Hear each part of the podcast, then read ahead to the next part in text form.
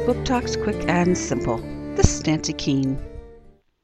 It is the year 1703 in England, and Diggory Beale knew that his father was lost at sea. His nightmares of his father drowning made Diggory afraid of the water, and living in a fishing town made things even worse.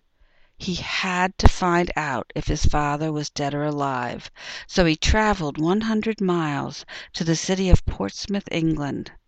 On the way he met an architect, Henry Winstanley, who built a wooden lighthouse near the treacherous Eddystone Reef, the same killer reef that claimed his grandfather's life many years before.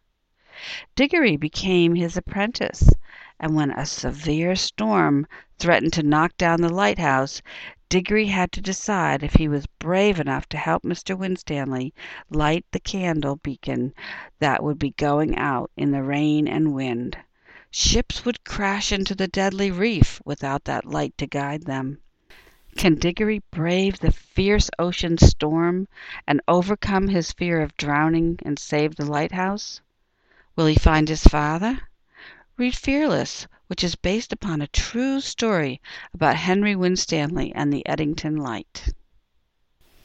Fearless by Elvira Woodruff, Scholastic, 2008. Book Talk by the New Hampshire Great Stoneface Committee.